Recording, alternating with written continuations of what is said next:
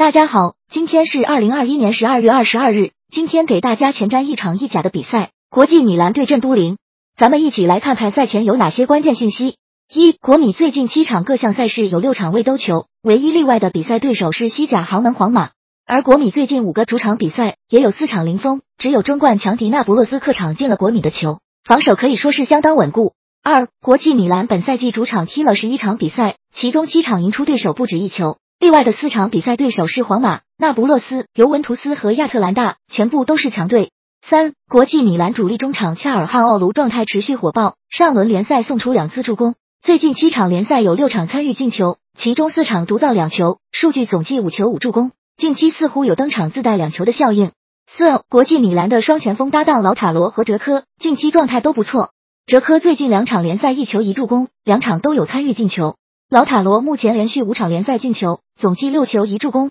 加上近两场爆发的桑切斯，这个锋线配置会让对手的后防线很有压力。五都灵本赛季的七场败仗全部都是只输一球，虽然在客场输了五场比赛，但也都是一球小负，从未大败过。六都灵主教练尤里奇从十九到二十赛季执教维罗纳后，就从未输给国米超过一球过，其中两次做客梅阿查球场都是一球小负于国际米兰。七都灵主客场表现差异不小，最近六个主场比赛取得五胜一负的佳绩，但最近六个客场比赛仅仅一平五负。